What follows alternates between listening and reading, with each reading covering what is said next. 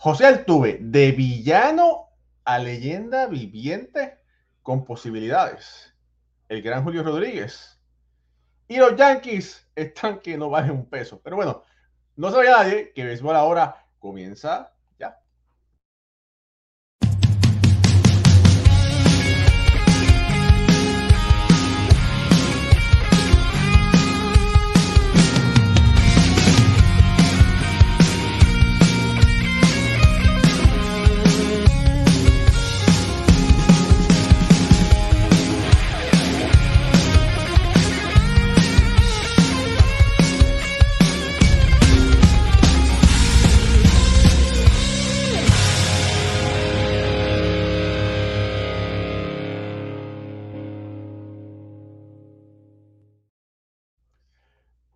buenas noches familia del béisbol, bienvenidos a otro programa más de béisbol entre amigos por aquí, por el béisbol ahora. Mi nombre es Raúl Ramos, directamente desde el área triestatal de Nueva York, Estados Unidos. Me acompaña Alfredo Ortiz, directamente de Puerto Rico, y Ricardo Guibón, directamente desde Caracas, Venezuela. Muy buenas noches familia. Y bueno, para comenzar, el niño lindo de Houston, José Altuve, eh, sigue poniendo números interesantes en su carrera. Ha logrado una marca adicional. Y el gran Altuve llegó a los 2000 incogibles. Aquí tengo una figura de tamaño real de José Altuve. Eh, y bueno, eh, en broma y en serio, ¿verdad? Eh, pero que mucho batea José Altuve, ¿verdad? Que, que es increíble. Digo que, que, era villano porque aquí el Bronx es un, villano. Sabemos, la historia nos dice que, que le ganó a los Yankees con ese famoso cuadrangular, cuadrangular a Rolly Chapman. Lamentablemente, el, el, recuerdo de, de cuando pues, utilizaron el, el, el trash can, ¿verdad? Para llevar señales pero de verdad que, que Altuve es, se ha convertido y es una máquina de bater. Bateó, alcanzó los 2.000 incogibles, tiene 32 años. Ahora es si podrá alcanzar ese preciado eh, hito de 3.000 incogibles. Ricardo Vivo. Sí, yo quiero empezar primero em, diciendo algo y recordando algo importante. José Altuve no necesitó del robo de señas para tener una temporada 2017 espectacular. Y, si ven los números de José Altuve desde que debutó en grandes ligas hasta ese año, incluso hasta hoy, lamentablemente eh, las lesiones han golpeado un poco en los últimos años, pero José Altuve es un excelentísimo bateador. Es alguien que nació para tener carrera espectacular, para tener una carrera espectacular en grandes ligas, y me parece demasiado injusto que lo castiguen por algo que hicieron sus compañeros y que por algo que efectivamente no quedó nada bien dentro del béisbol. De hecho, por el escándalo del robo de señas, es que hoy en día tenemos el pitchcom y por el escándalo del robo de señas, es que hoy en día vemos eh, muchos errores a lo largo de, los juegos, de las transmisiones, porque falla el pitchcom, porque los catchers ya no saben dar señas, porque los catchers ahora se confían más del aparato o los lanzadores se confían más del aparato que de manejar una situación distinta. No, no hay esa adaptabilidad como había antes de todo este escándalo que se dio por los Astros de Houston y los pipotes de basura. Una vez dicho esto, es muy bonito ver que Altuve haya logrado una marca como esta, porque justamente por esas lesiones que les comentaba, eh, muchas veces el pelotero se siente frustrado de, bueno, ¿cuándo volveré a estar sano y cuándo volveré a jugar todos los días apoyando a mi equipo, porque al final eso es lo que quiere el pelotero. El pelotero quiere estar todos los días en el terreno de juego. Nadie quiere estar desde el dogado viendo cómo sus compañeros ganan un juego o incluso cómo sus compañeros pierden un juego. Más bien quieren ayudar. Y ver que José Altuve logra una hazaña como esta, donde además tuvo una semana espectacular con el Madero, es realmente muy emotivo y, me contenta muchísimo. Eh, José Altuve se convierte en el décimo venezolano en tener 2.000 o más imparables en su carrera. Eh, por encima, por supuesto, Miguel Cabrera, luego le sigue Omar Vizquel, Luis Aparicio, Bob Abreu, Andrés Galarraga, David Concepción, eh, Mario eh, Ordóñez, Víctor Martínez y Elvis Andrus, que había sido el último en alcanzar esta cifra de los 2.000 imparables. De verdad que qué aplausos y qué bien por José Altuve que además sabemos que esa, esa marca muchas veces o esas marcas pueden representar algo de presión para el pelotero. Sabes que estás buscando tu hit 2000, sabes que estás buscando tu hit 3000 o tu cuadrangular 500, 600 y, puedes crear una especie de slump o presión adicional. Y resulta que para el Tuve fue algo eh, prácticamente como si fuera de todos los días. El viernes de 4-1, el sábado de 5-3 y resulta que el domingo cierra con el fin de semana bateando de 5-2.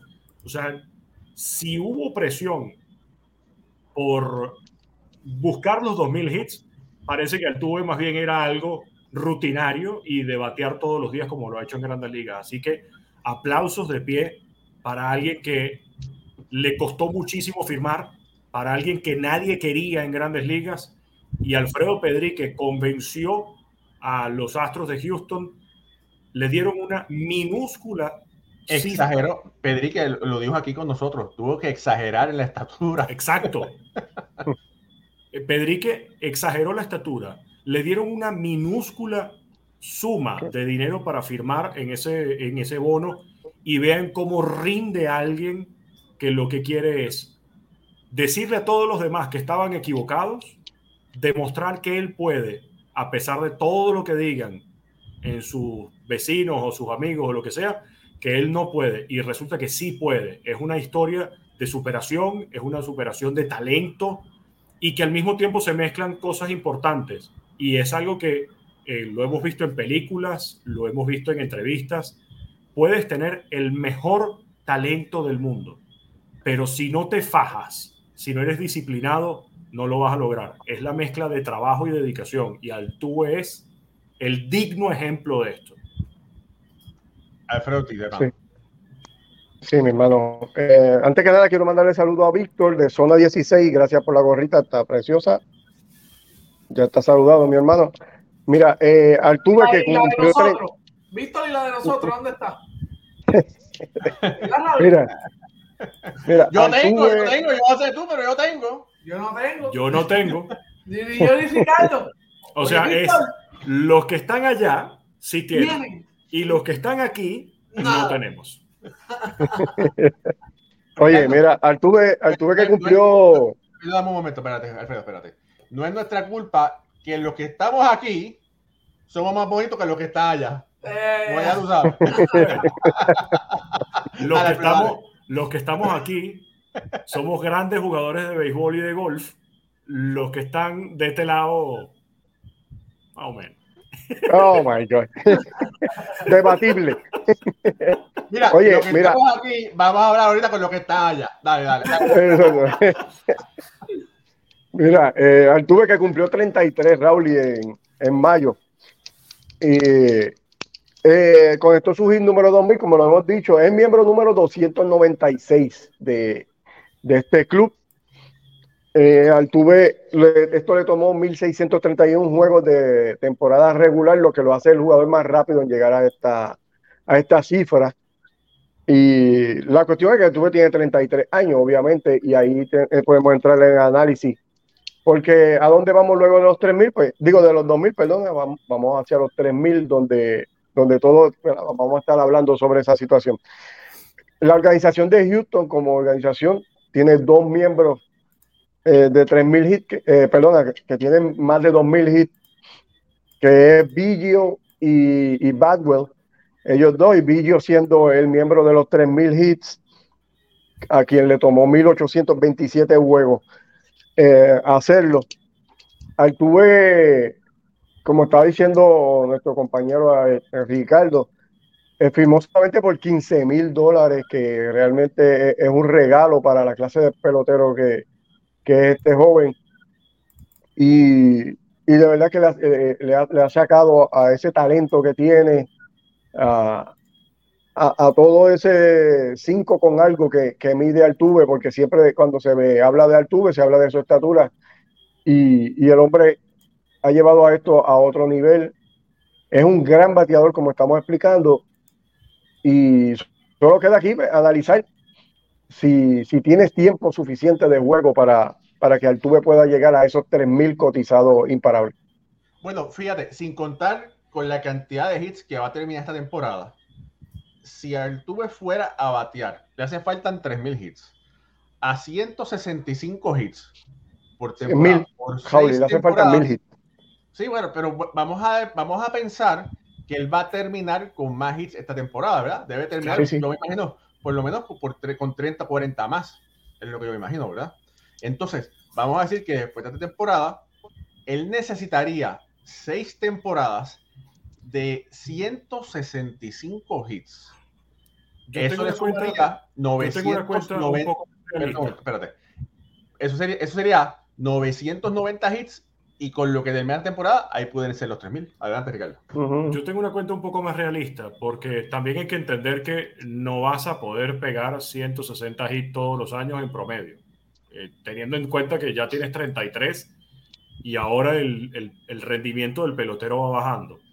Yo creo que Altuve, con cuatro campañas, promediando 160 hits, todo esto es, por supuesto, si la salud lo permite, cuatro temporadas promediando 160 hits más tres temporadas más promediando 110 hits. Ahí te dan los números para llegar a los 3000, teniendo en cuenta que esta temporada conecte 30 hits más de lo que tiene ahorita.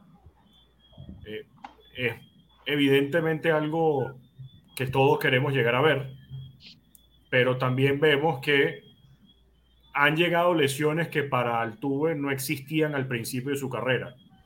No tanto la fractura en su dedo pulgar, producto del pelotazo en el, en el Clásico Mundial, eso es simplemente mala suerte, pero, eh, por ejemplo, hubo una lesión en la pantorrilla que también lo alejó del terreno de juego, y ya son esas justamente las que a medida que empiezas a cumplir 34, 35, 36, 37, pueden ser más comunes.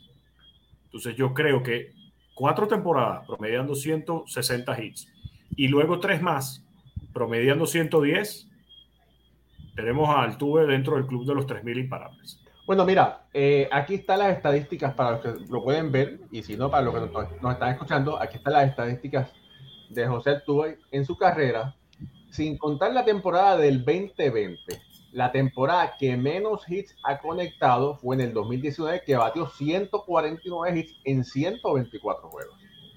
Y batió entonces 158 la temporada pasada, el del 2022, en 141 partidos. En este momento, en 54 juegos, tiene 68 hits. Adelante, Pucho. Yo creo que Altuve con, con la hazaña de, de los 3000 eh, Ricardo. Él pone ese pie en el. Bueno, pone los dos pies en el Salón de la Fama. Eh, yo creo que ahora mismo le está construyendo una carrera completa para, para el Salón de la Fama. Eh, yo creo que no, no va a haber duda de, de, que va a entrar. Pero cumpliendo esta hazaña de los 3000 hits si es que si la logra, y esperemos ¿verdad? poder ver eso, eh, yo creo que, que, eso lo, ¿cómo se le dice una palabra? Como que ya, ¿sabes? Lo cementa, lo, lo, sí. lo, lo, sí, lo, pone, mismo. lo, pone, de lleno en, en, el Salón de la Fama. Pero yo creo que, que, que va en ese camino, va en ese camino.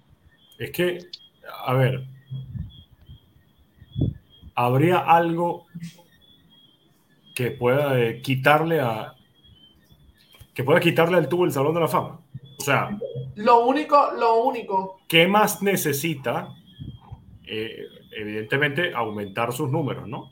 Uh -huh. Pero por el camino que va, eh, parece ilógico pensar que Altuve no es un Salón de la Fama. Sí, Mira, no, obviamente. Tengo... Perdona, Raúl. No, adelante, eh, adem además de eso, tiene sobre 200 cuadrangulares, 200 bases robadas, que, que lo hace un talento único a José Altuve. Pero sabemos, ¿verdad? Obviamente hay, hay, dos cositas que hay que analizar. Número uno, va, va a tener algunos votantes en contra por, por el escándalo ¿verdad? De, del equipo de los Astros y ahí quizás lo que le pueda quitar algunos votos, a mi entender no suficiente para dejarlo fuera, obviamente, del Salón de la Fama, pero siempre va a haber alguien que va a votar en su contra. Y hay que ver cómo le va en ese primer año eh, particularmente. Y lo segundo es, eh, ¿cuánto de range defensivo va a sufrir Altuve con estos años que estamos hablando? Que Ricardo hace un cálculo bien interesante, me parece que es muy bueno. En ese año quinto, sexto, séptimo, eh, que Altuve, eh, donde, defensivamente puede el equipo que lo tenga colocarlo. Si defensivamente él pierde range o, pasa algo con su brazo o le pasa algo a, Altuve, que entonces no es como otros toleteros que han logrado moverse, qué sé yo, bateador designado a la primera base para terminar su carrera. Altuve yo no lo veo en la primera base, obviamente, y no sé si tendrá eh, algún lugar en, el, en el outfield, pero hay que ver qué pasa en esos años 5, 6, 7, porque a diferencia de Biggio, que se movió al centro del field y pudo terminar la carrera allá, no veo al Tuve como moviéndose al jardín central y, terminando una carrera en los jardines, eh, principalmente en el jardín central. Así que hay que ver qué pasa con Altuve y esas son las dos cositas que, que, que veo que, que, podrían estar afectando un poco la carrera de la... Mira, para mí, en mi, humilde opinión, yo creo que en este momento él es borderline Hall of Fame. Y digo que es borderline Hall of Fame porque ha ganado, eh, entre, entre todo lo que ha ganado, ha ganado tres coronas de bateo eh, en 13 temporadas en las grandes ligas. Voy a compartir por aquí para los que lo pueden ver y si no lo vamos a, a leer, donde es que José Altuve queda ahora entre todos los segunda base de todos los tiempos. Está número 22. Eh, de, de, acuerdo al, al WAR, tiene un WAR de 48.8 que lo pone por debajo de Jeff Kent, que está en la posición 21, y Dustin Pedroya, este, la 19 con 51.9. Eh, pero esto hay que, hay que recordar que Altuve parece que todavía le quedan 3, 4, 5 temporadas, que eso pues entonces abultaría sus números. Eh, en este caso, ¿verdad? Eh, Lou Whitaker, que para mí eh, es, es, Hall of Fame, tiene un guard de 75 para que tengan eh, apreciación. y podemos ver los números de, bueno, Ryan Saber, que era un jugador diferente a él, pero bueno, en comparación, bueno, Roberto Lomar, un 67.0 de WAR. Así que eso, para mí, Altuve tiene que, le hace falta jugar cuatro o cinco temporadas para seguir abultando ese web. Y que cuando justamente en esa tabla, porque la tenía abierta también, tú ves que hay Hall of Famers que están por debajo de Altuve en cuanto a War. Pero también son Hall of Famers como por ejemplo Tony Lazzari y Bill Mazeroski, que jugaron un béisbol completamente distinto al de hoy y que los criterios también del Salón de la Fama eran distintos en ese momento a los que podemos tener el día de hoy. Entonces, decir que hay peores segundas bases de, en el Salón de la Fama y que él no esté, o que evidentemente no, no está porque todavía le falta mucho por delante, no es algo que, no es algo que se tiene que decir todavía. Eh, hay que todavía ver qué, qué más puede darnos José Altuve en su carrera como para empezar esas comparaciones. Lo que sí es que la forma como juega el Tuve, la agresividad, la capacidad de contacto, eh, porque es un segunda base extraño. Es un segunda base que cuando ya tú ves, la, por ejemplo, la lista de, de cuadrangulares, Altuve tiene 201 cuadrangulares, pero Altuve tiene más cuadrangulares que Brian Dozier. Eh, Altuve tiene más cuadrangulares que Ben Sobris, que Jonathan Scope, que Dustin Pedroya, que el Neil Walker, que Daniel Murphy, que Howie Kendrick, que Jason Kipnis. O sea, se ve sí, para pero, un, pero jugador que, no es. Tú tienes toda razón en lo que estás diciendo, pero ahora mismo hay, hay, dos formas en que un jugador puede entrar al Salón de la Fama. Por los números que va acumulando, ¿verdad? Que eh, en este momento él no cualifica en esa forma, ¿verdad? Porque no tiene los números, pero tiene el impacto. ¿verdad? Exacto. Es un jugador de impacto. Pero entonces, cuando tú, eh, familia, cuando recordamos, ¿verdad? El impacto del Hall of Fame, verifican las siete mejores temporadas que ha tenido el pelotero. Y cuando se miran las siete mejores temporadas que ha tenido el pelotero, para mí es merecedor. Pero cuando tú comparas con el resto de los peloteros, todavía queda Altuve en la posición número Altuve. 28, yo creo que 26. Ah. Se me fue, espérate. Lo tenía aquí. O sea, que todavía hay muchos por encima de él. Por eso es que Dios pues, tiene que seguir eh, abultando. Por eso. Por Porque... eso, pero cuando tú ves a Altuve, uh -huh. tiene mejores números de lo que tú imaginas que pudiera tener José Altuve. Bueno, o sea, mira, para, para está, alguien. Sí, pero está, está, para, está en, en, el número, en la posición número 17 entre todos los segundos bases de todos los tiempos en este momento en War en esos siete años.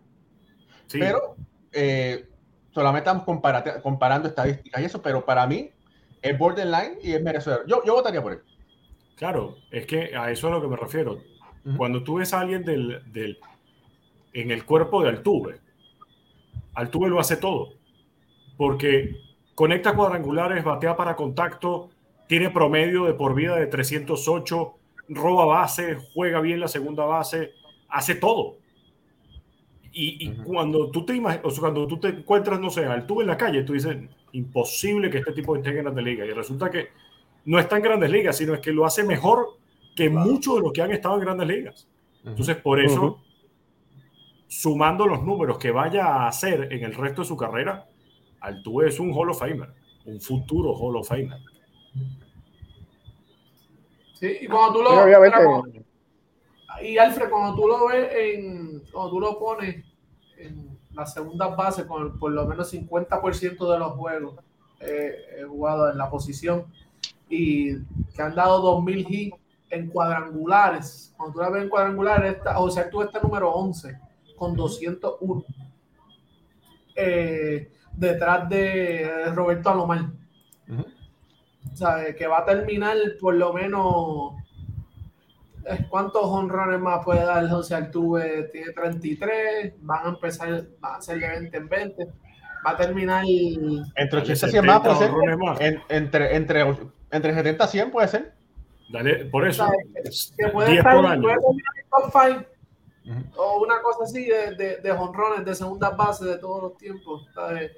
Eh, eh, eh, poco a poco no va a ser yo, yo creo que no hay yo creo que no va a haber duda cuando mira, se acabe su carrera no va a haber duda de que es Alfred. Mira en este momento, es hasta donde este, hasta donde el bate lo lleve mira, en este momento en este momento que está número 17 entre ese, en ese espacio de 7 años verdad está número 17 pero todos los que están los otros 16 a excepción de Robinson Cano, a excepción de Chase Oddly, a excepción de Bobby Grich y a excepción de Dustin Pedroia, todos están en el, en el Hall of Fame, de la fama. O sea que de esos 17, 13 están en el Hall of Fame. Lamentablemente Robinson Cano pudiera haber estado, pero posiblemente no lo va a lograr.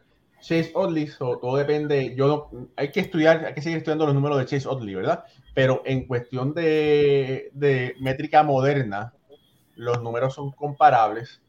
Bobby Grish, que es ese caso de que dice cómo Bobby Grish tiene un, un huerta alto, que es una explicación para otro día. Pero, y Dustin Pedroia, que sabemos lo fuerte que jugaba y lo, y lo mucho que de, de impacto que ese jugador eh, hizo, ¿verdad? pero el resto todos son, son números que, y los números no engañan, ¿verdad? Por eso es que el béisbol es un, o es blanco o es negro, eres bueno o eres malo. Uh -huh. Y no, y obviamente lo que estaba diciendo que, Altuve va a llegar hasta do, donde el bate de él lo, lo lleven en, en, esta, en esta carrera, ¿verdad? Por, por el Salón de la Fama. Porque defensivamente, aunque él no te hace daño, ¿verdad? Porque hace las jugadas de rutina, pero no es una gran segunda base defensivamente. Ahí mencionaste unos nombres que, que han sido múltiples veces eh, ganadores de guantes de oro y jugadores que a la defensiva también ganaron mérito para estar en el Salón de la Fama. Lo que yo entiendo que Altuve pues no los tiene, esos méritos defensivos, pero ofensivamente sí. Sí es un caballete ofensivamente Y todavía le deben quedar eh, cuatro o cinco campañas bien productivas y hay que ver este, cuánto tira su carrera. Alfred, te pregunto, ¿tú piensas que va a llegar a los 3.000 hits? ¿Sí o no? Mm, no. ¿Sí o no? ¿Sí o no? llega. No llega. No. ¿Llega a los 2.500? Sí, se queda entre 2.800 y 2.900. Ok, Ricardo, ¿llega a los 3.000 hits, sí o no? Sí, sí llega. Pucho, llega a los 3.000 Mira. y, cuidado, y cuidado es el último en llegar. Por la forma como estamos viendo el béisbol de hoy en día, cuidado hoy es el último en llegar a los 3.000 imparables. Mira, yo, creo yo, creo, que tiene la posibilidad en llegar, pero es, es, importante que pueda continuar con ese ritmo, ¿verdad? Porque mira Roberto Lomar, a lo más llevaba el ritmo, pero al final, lamentablemente, se fue en picada y no pudo eh, llegar a los 3.000 hits. Sí, en el caso de Altuve, entiendo yo que las lesiones son lo que no lo va a dejar. Eh, eh, si a los 30, 31 años ya estaba perdiendo juegos por lesiones, eh, entiendo yo que cuando siga ganando edad, esto puede aumentar y quizás eso es lo que le va a quitar tiempo de juego, que no, no va a tener la oportunidad. Pero el talento está ahí, definitivo. Mira, Charlie Ramos dice, bueno, para mí no, parece que para Charlie no, no entra. Lisandro Lecuna dice, ojo, que entra al Hall of Fame dependerá de los criterios de los votantes para este momento. Bueno, eh, fíjate, posiblemente yo pueda votar por, por, por Altuve, ¿verdad?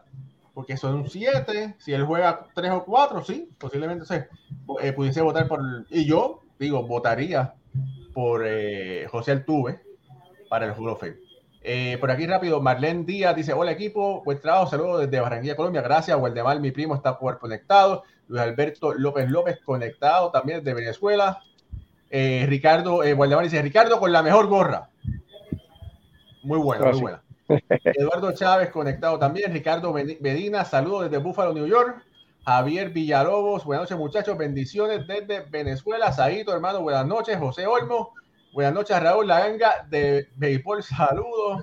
Eh, Víctor Manuel, ya te saludamos como tres veces, hermano. Luis Alberto López, Altuve fue víctima de la temporada 2020, sí, no solamente Altuve, pero todos estos peloteros fueron víctimas de la temporada. Todos hemos sido víctimas del 2020 de alguna forma u otra, ¿verdad? Sí, pero eso es así. Jorge Caraballo, conectado también. Eh, Luis Alberto, vamos a ver por aquí. Harold Rodríguez, saludos. Buenas noches, hablen de la barriga de los Yankees. Por ahí vamos por, más tarde. Eh, Lisandro Lecuna, saludos, queridos amigos, excelente programa. Casi no, nos puede ver en vivo, pero, gracias por estar conectado, Lisandro. Luis Rodríguez conectado. Vamos a ver, Pedro Luis Cuevas Rodríguez conectado. Kevin Colón también conectado. Ese es el, compañero mío, este Raúl, allá. Pero dice, ¿cómo Pero Kevin, ¿cómo los saludos, muchachos? Pucho el café con muffin, con muffin de maíz. sí, Kevin, Kevin es el que hace café por la mañana. Que dice, hey. Y es fanático, de los Mariners. Bueno, nadie es perfecto, está bien. Es fanático, oye, pero, pero están los Mariners. Vamos, vamos para allá, Pucho, vamos para allá, espérate. Kevin está gozando con los Marines. vamos por ahí. Mira, saludos. Mira, nuestro querido Ed Pana que está gozando en Puerto Rico. Aníbal Rodríguez conectado. Quique Santas conectado de Puerto Rico. Procat Pérez eh, conectado también. Vamos a ver por acá. José Burgos está conectado. Luis Rosario también conectado. Saludos. Enrique Segundo Morón Torres dice también está conectado. Eh, vamos a ver por aquí. Nelson Medina, saludos. María López, nuestra madrina, está conectada por ahí. Saludos a David Pérez. Saludos desde Nicaragua. Vamos aquí. Eh, JM Ocasio también está conectado. Dice, eh, ¿crees que jugadores de Hall of Fame tuvieran el mayor peso para elegir? no. Porque los jugadores, aunque conocen mucho, tienen criterios diferentes. Muchas veces el amiguismo, ¿verdad? Eh, hay otros que jugaron con ellos, pero no vieron jugar a otros jugadores o, solamente lo vieron en momentos específicos. Así que, eh, pero eso, es conversión para otro día. Nelson Espada, saludos. Eh, dice José Olmo, vamos a ver qué dice Raúl. Salúdame a mi viejita, los Yankees, la Yankee mayor que está sufriendo, está a punto de cambiar a los Bravos. Bueno, José, ¿cuál es el nombre de, de tu señora? De tu señora mamá para saludarla. Dice por acá Oscar Lago Rodríguez, saludos desde de Nebraska. Nebraska.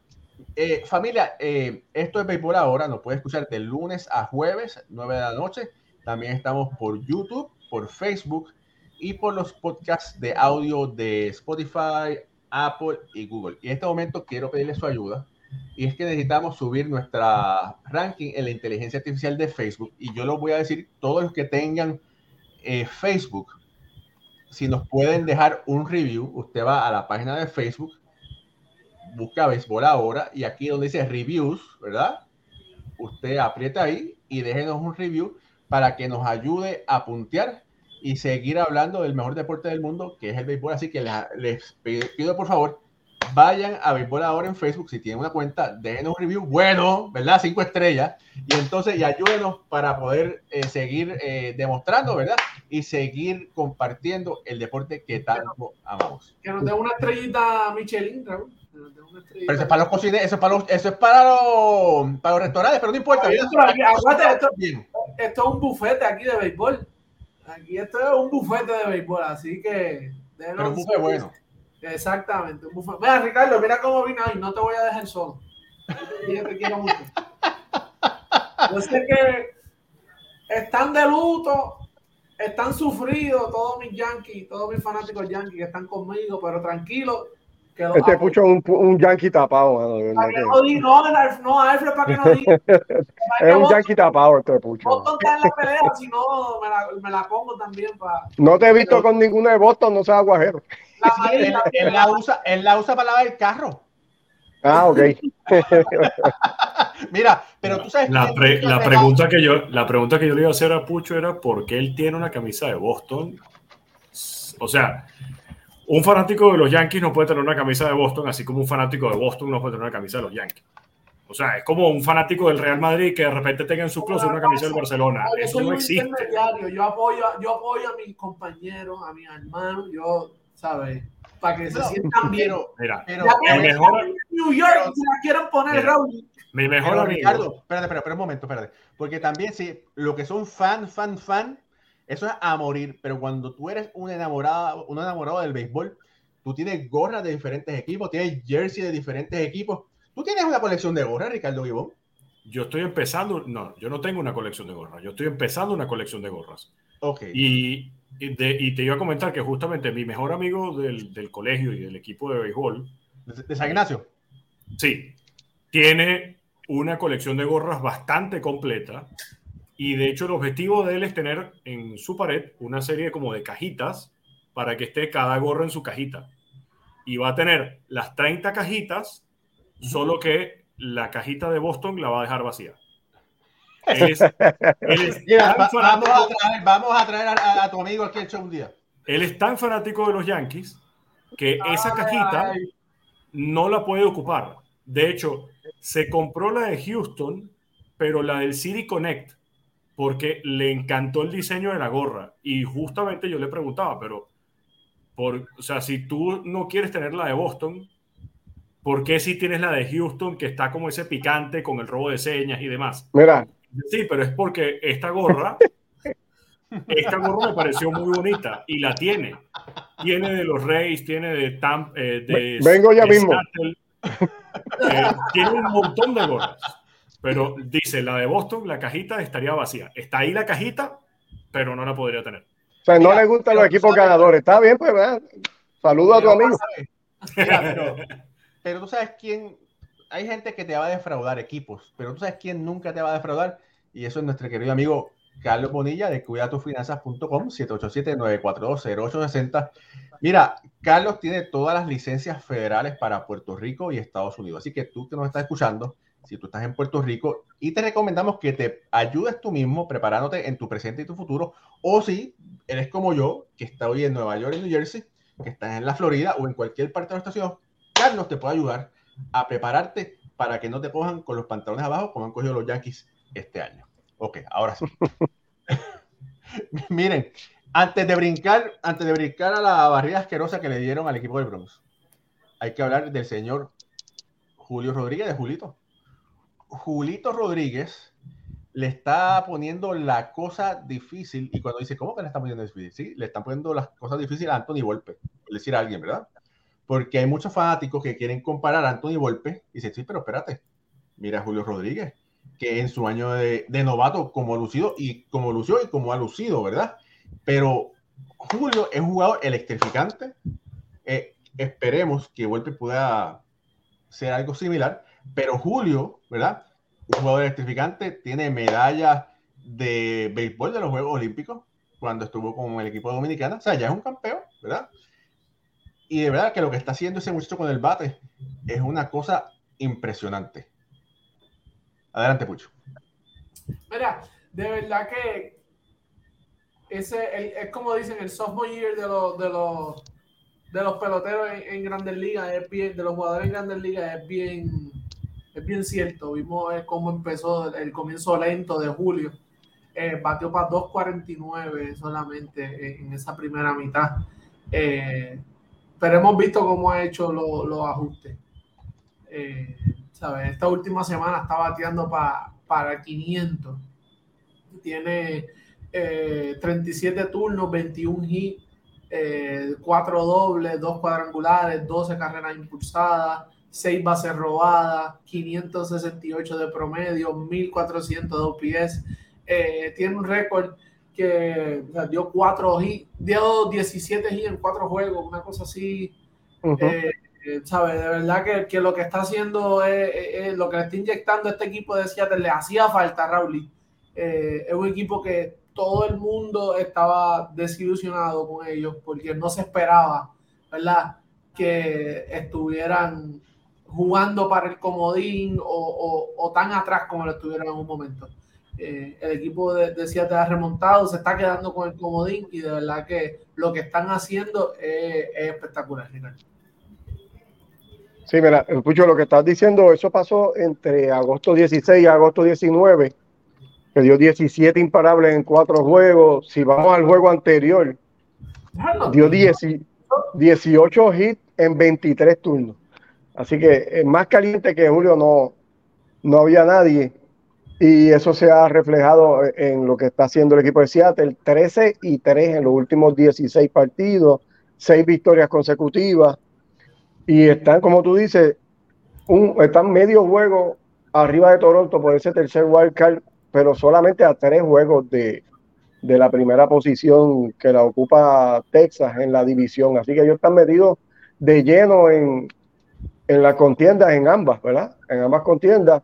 ¿Y cómo lo están haciendo? Pues mira, lo están haciendo con un gran trabajo monticular. Este equipo no, no ha bateado como se esperaba de ellos, pero sí ha, lanzado con mucha efectividad. Ellos ahora mismo están segundos en efectividad en la liga, eh, quintos con en menos carreras permitidas y, tienen eh, cuatro abridores por lo menos sólidos ahí eh, en, esa rotación, además de que Andrés Muñoz que, se ha quedado con el rol de, ser el cerrador, está tirando, o sea, apaga y vamos. Realmente desde que le dieron esa responsabilidad, Seattle tomó una decisión bien extraña cuando cambiaron su closer a Arizona, que era este muchacho Seawalt. Ellos lo cambiaron y la gente pensaba que esto, ah, se están entregando ya a este equipo, pues no, Muñoz ha venido a, cerrar luego y, y, el equipo se ve muy sólido, así que si Seattle en la pelea totalmente. Mira, por aquí dice, hay un comentario aquí para Pucho, que dice, Pucho, esa camisa de que Pucho la compró a mitad de precio en la tienda de deportes, compras una y te dan otra gratis. Eso es verdad, eso, eso es verdad. Oye, no, Iván, de lo mío, tranquilo, que se me, se me molesta mi, mi fanaticada Yankee y ellos yo los quiero mucho. Ricardo, tú has tenido la oportunidad de de, de narrar, de comentar juegos de, del equipo de Seattle este año? Me imagino que sí, por lo menos 3 4. Sí, claro, claro. ¿Y, qué te, y qué, te, ha parecido el, el, estilo electrificante que ha tenido Julio Rodríguez? Y lo que fíjate, todavía yo entiendo que todavía a Julio le, le falta todavía terreno para conquistar. Tiene el carisma, eh, pero todavía, ¿cómo es? Todavía tiene más terreno para abarcar para cautivar la fanaticada de, voy a decir, de los Estados Unidos. Sí, eh, siento que tiene su, siento que son un equipo de altos y bajos. Lo que pasa es que afortunadamente en estas últimas, pueden ser dos semanas, los altos han sido más altos que los bajos.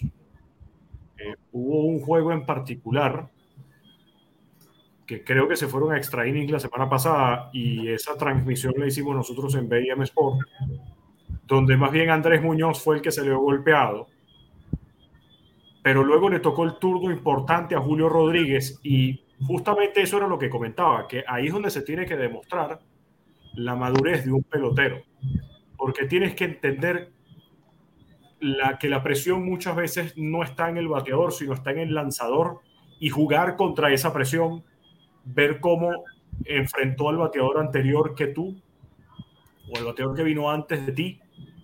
Y Julio Rodríguez lo que hizo fue sentarse a esperar y se le veía hasta entregado en el turno. Julio estaba, era con el bate puesto en el hombro y diciéndole al pitcher, lanza que no voy a hacer swing. Y resulta que fue bola 1, bola 2, bola 3, bola 4. Vaya primera. Que tú sepas, que tú estés tan confiado de que en esa situación tú vas a recibir el boleto. Para alguien que debutó el año pasado, yo no, no lo veía capaz.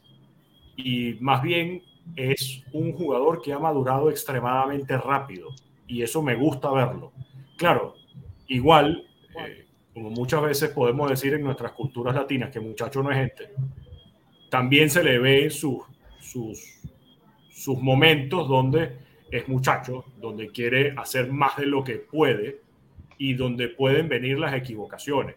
Es más, en ese mismo juego, fue en ese mismo juego, eh, hubo dos errores, uno mental y el otro que sí se anota dentro de la, dentro de la libreta de anotación o dentro del récord del juego, con disparos a las bases. Y tú decías, pero ¿por qué hizo el disparo? O sea, ¿por qué tú apuntas a que puede haber jugada a lo mejor en tercera? Lo que hiciste fue regalarle una base adicional al bateador que venía doblando de primera para segunda y se pudo haber frenado en primera, pero como lanzaste a tercera, se fue para segunda.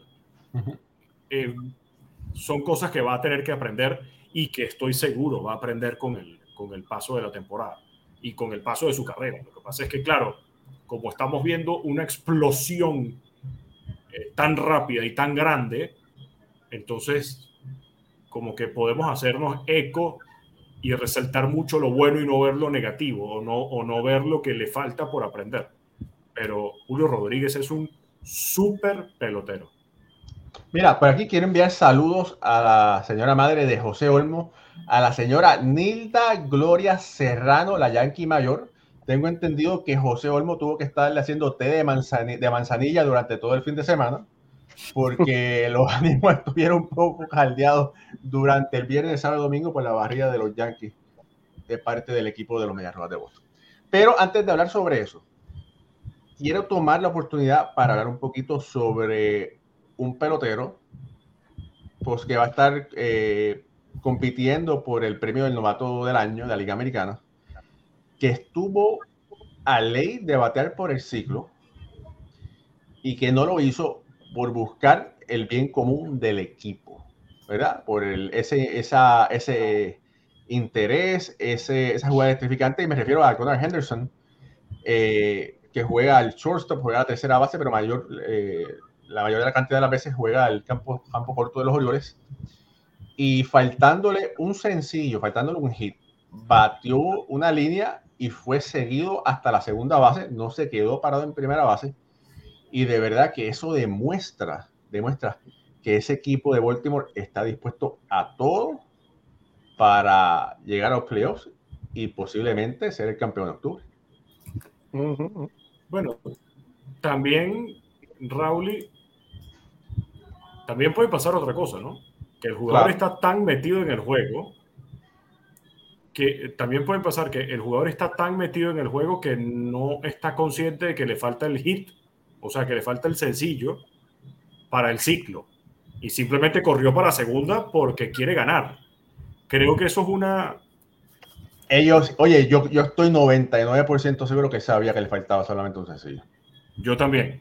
Lo que pasa es que te estoy mostrando otro lado del. del, del Ah, ah, ahora tú eres como Poncio Pilato, ahora tú te lavas las manos. No, para que no, no, no. no, no, no. ¿Desde, Lo que pasa es que también. Se lava las manos? Para, para eso, No. no, para las otras. No, lo que me gusta, lo que me gusta pensar es en, en, en todos los ángulos. Y que estás viendo al mejor equipo de los Orioles en Mucho. 20 años, sí, en más de 20 años, en 30 años. Ujú. Y me encanta ver este tipo de cosas. O sea, me encanta ver que un pelotero dice, ¿sabes qué? Me falta el ciclo, pero si yo llego a segunda, podemos hacer otra carrera más y podemos ampliar la diferencia con el, con el, marca, con el rival. Y así terminamos de asegurar la victoria. Aquí no, o sea, el hecho de que a un pelotero no ponga eh, sus títulos Intereses personales Sus intereses personales, ¿cierto? sus intereses personales por encima del equipo, eso es algo de aplaudir. Que además, eh, me parece interesante resaltar que hubiera sido el ciclo número 300 en la historia. O sea, Wow. faltaba uno para llegar a ese número redondito, 300 ciclos. Y, y Gunnar Henderson simplemente dijo, ¿sabes qué? Al demonio, vamos a darle. Eso es algo de aplaudir. Qué, qué bien que hay peloteros que dicen, es que hay que ganar. Después tendrá otra oportunidad seguramente, ojalá la tenga. Pero qué bien que lo hizo. Sí, bueno, Claro que- eh, está excelente por el, por el jugador, obviamente, eso es lo que tú quieres ver. Me hubiera, a mí personalmente, me hubiera gustado verlo, lograrlo. Y quizás el coach de primera, verlo con un poco de intensidad, gritarle como que parar ahí. El juego estaba 10 a 1 contra Oakland. Eh, prácticamente decidido. Y el juego finalizó 12 a 1 me hubiera gustado que el coach de primera lo hubiera detenido, porque el jugador está, como decimos, estamos diciendo, está metido en el juego, y tú nunca quieres que, ser ese tipo de jugador que está buscando récords personales sobre los beneficios del equipo. Pero si el coach de primera te dice que pare, pues tú vas a parar ahí. Así que me hubiera gustado verlo como que con intensidad ese coach, tratar de pararlo ahí para que lograra esa, esa cifra que es bien, bien importante, ¿verdad? Y, y muy rara de conseguir. Así que, pues, eh, eh, excelente para él porque hizo lo que tenía que hacer, pero nos quedamos con las ganas de verlo, que lo hubiera logrado. Mira, por ahí dicen que piensan que Julio Rodríguez puede ser la cara. Para mí ya Julio Rodríguez es la cara del equipo de Seattle. Sí. No hay más nada. Mm, No, ¿quién tú crees? No, ¿quién es la cara del equipo de Seattle entonces? Eugenio. Gino. Eugenio Suárez. A mí me parece que Eugenio es el capitán del equipo y es, y es esa figura para el que va atrás empujándolos a todos. Sí, Julio genera un impacto eh, quizás más llamativo porque, bueno, vienes de ganar el novato del año, eh, eh, debutaste con la organización, eh, la temporada de Eugenio el año pasado no fue buena y este año está otra vez tratando de poner números grandes, eh, recordándonos ese pelotero de los 49 cuadrangulares con Cincinnati, pero el que está detrás y el que está empujándolos a todos es Eugenio. Bueno, pero son dos cosas diferentes, porque la cara, pues, o sea, Eugenio sí puede ser capitán, pero la cara del equipo, por lo menos. Sí, la gente, la gente va a ver a Julio la Rodríguez. gente, la gente se, se va a identificar con Julio. Sí. Pero con todo y eso, eh, Ricardo, Gino, ¿sabe? el año pasado dio 31 con 87 impulsadas, que no fue que tampoco le fue muy mal. Este año va por 18 con 78. Ujú. ¿verdad? Que, que- pero es como tú dices, buscando ese, ese, ese volver a ese Eugenio de, de Cincinnati, que fueron en el 2019 dio 49. Que, que, que son, pero yo creo que, que es como tú dices, ahí la cara es, para mí es, es Julio. Julio es el, el nene, tiene, pero tiene todos estos veteranos, ¿sabes? jóvenes también, ¿sabes? como Teoscar, eh, el mismo Gino. Eh, el, el Oye, Croft. este, eh, el catcher, este Relic, e- ese hombre tiene un poder violento. que van, que van llevándolo poco a poco, ya tiene un, poco más de experiencia, me imagino que van calmándolo, aconsejándolo, ¿verdad? Y, y, y, él aprendiendo diferentes tipos de, de, liderazgo, pero yo creo que, que ahí eh, tú, ahora mismo, hoy día, o sea, tú hablas de los Mariners y rápido viene a la mente eh, Julio Rodríguez. Mira, eh, hablando un poquito, los Yankees fueron barridos. Fue segunda vez este año que son barridos por el equipo de Boston. ¿Quiénes son los Yankees? El, otro equipo de Nueva York, que oye, los me están ganando hoy. Así que bueno, vamos a ver. Pero bueno, le están ganando Atlanta.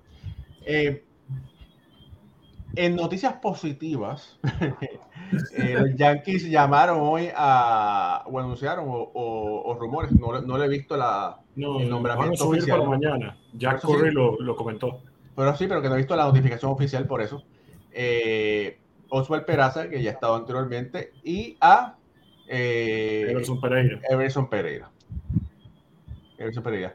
Están mencionando la posibilidad de Austin Wells en algún momento.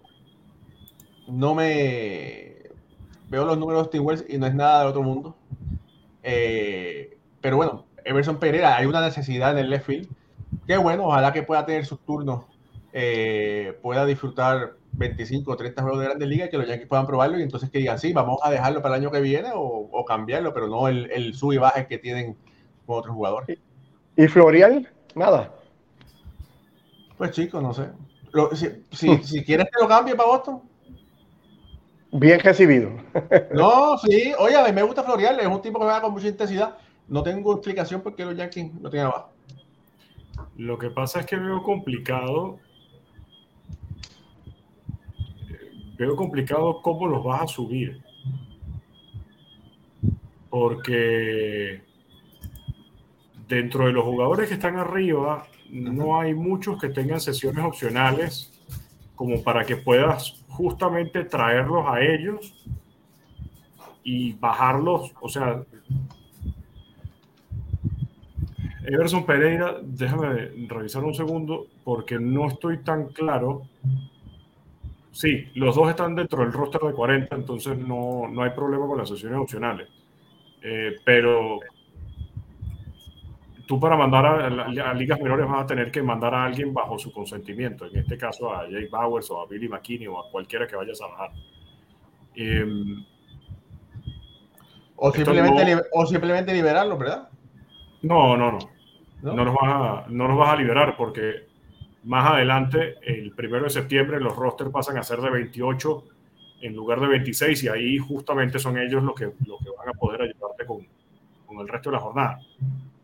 Pero el problema de los Yankees es, es un problema de fondo y es un problema que eh, por más que traigas ahora a Pereira y a Peraza, ellos no van a ser la, la, la chispa que prenda el equipo.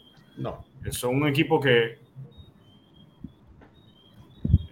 yo no quiero decir que está eliminado, porque matemáticamente todavía no están, pero eh, ayer fue que leí que los Yankees para mm, eh, garantizar el tercer puesto del comodín o para lograr estar en la postemporada tenían que ganar 30 y perder solamente 9 de los juegos que le quedan. Eso es Imposible. Casi, casi imposible, por no decir imposible. Entonces sí, muy bonito que le estés dando por fin oportunidades a, a Ojo al Peraza otra vez de estar en grandes ligas. Eh, me parece que subir Austin Wells le da descanso a un Ben Rothberg que bateando no se ha visto del todo bien, pero llamando los juegos tampoco. O sea, no ha sido ese catcher que tanto se prometía. Ni de una ni de la otra. Entonces, bueno, ver a Austin Wells en grandes ligas, ok, vamos a ver qué es lo que puedes hacer. Pero más allá de eso, el problema de los Yankees, eh, lo veía en, en, el programa de hoy de Matt Doc Russo eh, y lo veía en, en los programas de, de Michael Kay. Yo no sé qué tan porque hablan de, que el que está en, el puesto caliente es Aaron Boone. Pero es que la culpa no es, o sea, Aaron va a pagar los platos rotos porque es más fácil votar a uno que votar a 26 y, es votar más, y es más fácil votar a uno que votar a toda la gerencia, incluyendo a Brian Cashman. Pero es que el problema es estructural. La forma como se han hecho los contratos de los Yankees en los últimos años no ha sido buena. Y esto es por departamento de analítica y por la decisión de Brian Cashman porque el departamento de analítica puede darle los mejores reportes a Cashman y Cashman es al final el que toma la decisión.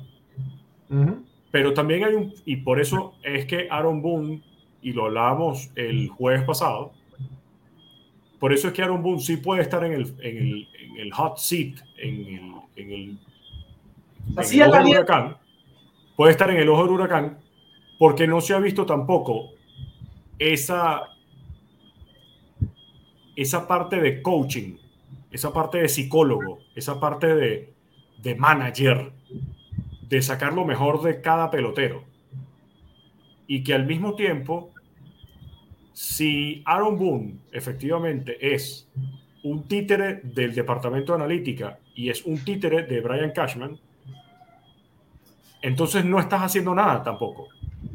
Hay que entender la parte humana del béisbol a mí me gustó mucho unas palabras de, David Ortiz y de Alex Rodríguez hace no mucho tiempo, donde ellos decían, yo estaba tranquilo cuando me iba a dormir, porque yo sabía que a pesar de estar en un slump, al día siguiente yo iba a estar igualito como cuarto bate para traer las carreras que están delante de mí. Mi puesto no cambiaba. Entonces, si tú traes ahora a un DJ México que viene de ser campeón bate en la Liga Nacional, llega a ser campeón bate en la Liga Americana también con los Yankees, y resulta que un día está primero en el orden, otro día está quinto, otro día está sexto, otro día vuelve a ser segundo, eso lo hace en teoría Aaron Boone. Pero también en teoría lo hace el departamento de analítica. No se sabe quién hace el line-up de los Yankees. Esa parte humana es la que no termina de, resolverse y es un grave problema para los Yankees, porque sí, puedes votar a Aaron Boone, pero si no cambia la forma, de, la estructura del equipo y la forma de tomar decisiones en la gerencia, entonces repites lo mismo. O sea, hacer la misma acción esperando resultados distintos, eso es el concepto de demencia.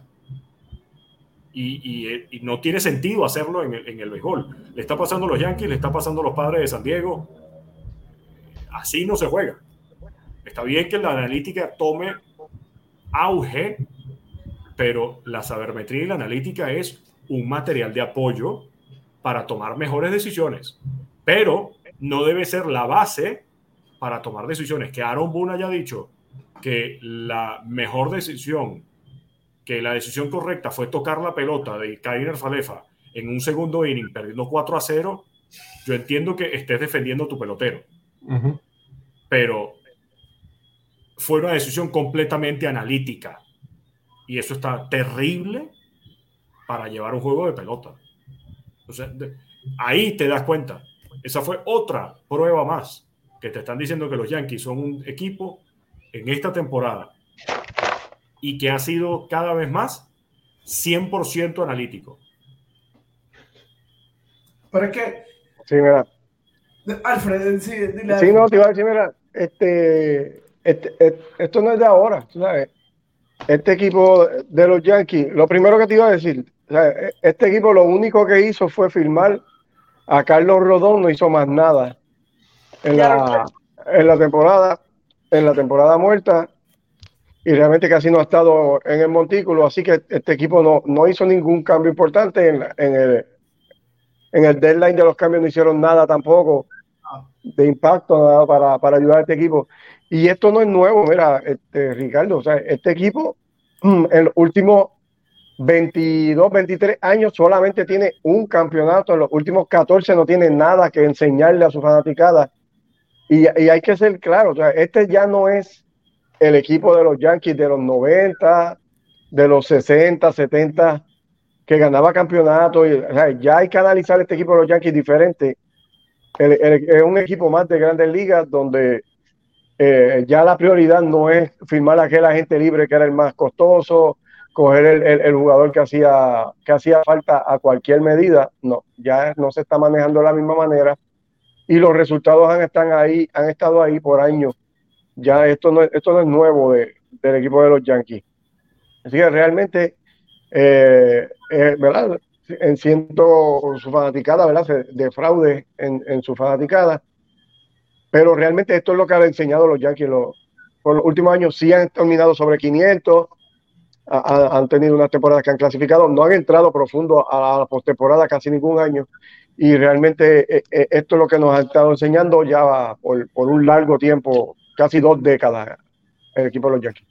Y yo creo que aquí es donde, como tú bien dijiste, Ricardo, no, eh, Aaron Boone este año por lo menos no está tan solo en la silla caliente, ¿sabes? Por, por no dejarse llevar o por, o por eh, recostarse de la analítica, es porque no, no está esa parte de manager, ¿sabes? No está esa parte, como tú dices, humana. Y ahí es donde vemos lo, lo, Alex Cora, tendrá lo que está haciendo con el equipo de Boston, un equipo que sin picheo, básicamente todo el mundo se lastimó. Mira cómo ha seguido batallando, los tipos han querido seguir jugando para él.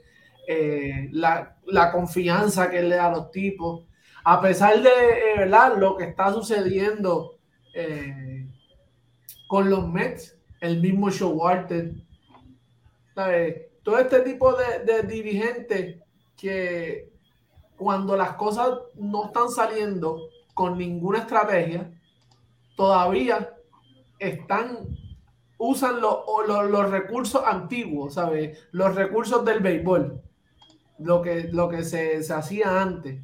Ese, ese manager de, que hablaba con los jugadores, ese manager que, que tú veías esa relación, no importa qué, de jugador a, a manager eh, y es lo que no pasa en, los Yankees, no se ve. tú no ves los tipos que quieren jugar para un boom, que ellos son Yankees y ya, no es como que ellos están con el que, como somos los Yankees, eh, vamos, pues todo se va a dar. Y es como que no, no se ve ese hambre, no se ve ese deseo, no se ve, no se ha visto, por, como dice Alfredo, por años. Y, y ahora ¿sabes? De, evaluar bien, hacer, limpiar la casa, Ricardo, y están viviendo de lo que, de, su, de, la marca, del nombre Yankee. Básicamente. Sí. Eh, bueno, nada, todavía hay que ver qué va a pasar esta, temporada, lo que queda de esta temporada. Eh, yo creo que lo que pasó este fin de semana fue básicamente la estocada final, ¿verdad? Eh, es, muy difícil que ese equipo de Nueva York pueda levantarse. Sí, este se pusieron a nueve juegos del, del, del comodín, Raúl, ahora mismo. Y con un schedule que a ellos no le... No les beneficia. No les beneficia, exactamente. Yo creo que va a estar... Yo básicamente podemos llamar que la temporada de los Yankees Ahora mismo ellos tienen a Washington. Hemos visto lo que ha estado haciendo Washington con todo el mundo. La gente, ah, vamos a jugar contra Washington. ¿Sabes? Lane Thomas, sí, Abrams, lo que están haciendo es, ¿sabes? Están acabando de la fiesta mucha gente. Ayer mismo a Filadelfia, los tenían en cero hasta los estaba entrada. Eh, eh, son equipos que, que no va a estar fácil. Luego de eso, van contra Tampa Detroit, Houston, Detroit, Milwaukee, Boston. Eh, y cierran Toronto, Arizona, Toronto y cierran con Kansas City. Creo que, los Yankees va a estar, es difícil lo que, le, que les espera. Mira, en este momento eh, Mets por encima de Atlanta, 10 carreras por 4 en el noveno, Boston perdiendo 7 a 3 al frente de Houston en la quinta, Seattle 9 por 1 en el octavo, Kansas City empatado a una con Oakland en el segundo. Texas y Arizona empatados a cero en el tercero. Eh, San Diego una por cero en el segundo inning. Eh, los Cubs 7 por 6 le ganaron a Detroit. Increíble que el equipo de Detroit esté jugando mejor que los Yankees. Eso yo lo veo y, y me da un mal, mal presentimiento. Pero bueno. Ese equipo de Detroit, Raúl, la salud no lo ha ayudado el equipo que ha tenido muchas lesiones. Eh, cuando han estado completos no duran bastante, ¿verdad? una racha bastante larga. Eh, pero no es que tengan un mal equipo cuando tú lo analizas. Mira, Filadelfia 10 por 4 venció a San Francisco. Pittsburgh 11 por 1 encima de Seattle y Cincinnati y los California Angels o los Ángeles Angels pospuestos eh, por las inclemencias del tiempo ya en, en, California. Esperemos que todo esté bien por allá. Vimos las fotos del estadio de los Dodgers, ¿verdad? En los alrededores, por lo menos el estadio dentro. Oye, y, hablando de eso, quería, quería disculparme con todo, toda la gente, aquí en especial la familia de Dominicana. Eh, no había dado, no, no, nos habíamos dejado sentir por la tragedia de, San Cristóbal. Eh, lamentable, bueno, muy lamentable. los tenemos en nuestro corazón, ¿verdad? Al final somos hermanos caribeños. Y lo que ustedes sienten y padecen a nosotros nos afecta también de esa misma forma. Eh, así que bueno, de parte de la familia de Béisbol ahora, pues lamentable, lamentamos lo que ustedes están sufriendo y no tenemos ninguna duda que ustedes se van a volver a levantar. No, no tan solo eso, yo creo que no sé si todavía, ¿verdad? Es huracán, pero eh, va a, haber, bastante lluvia este, en estos días para allá también, que espero que gente, esos hermanos de Dominicana, ¿sabes? Prepárese bien, eh, ¿verdad? manténganse a salvo y que, Dios siempre nos cuida. proteja. Sí. Así más. Eh, bueno, familia, terminamos por ahora. Suscríbase a nuestro canal, denle like a esta transmisión, denos un review en Facebook si es posible, y así nos puede ayudar. Y de verdad que gracias, gracias, gracias por siempre estar con nosotros y disfrutar de esta horita con nosotros. Ricardo, por favor, hermano, despide el show. Bueno, para nosotros ha sido siempre un gustazo y un placer llevarles una nueva edición de Béisbol entre Amigos por Béisbol Ahora en el canal de YouTube. El señor Alfredo Ortiz desde la Isla del Encanto, que algún día espero poder conocer. El señor Pucho Barrios, también desde la Isla del Encanto, muy atento de todas las costas alrededor de los Estados Unidos. El señor Raúl y Ramos desde el área triestatal de los Estados Unidos, y este sí está con su pasaporte y su eh, ciudadanía norteamericana.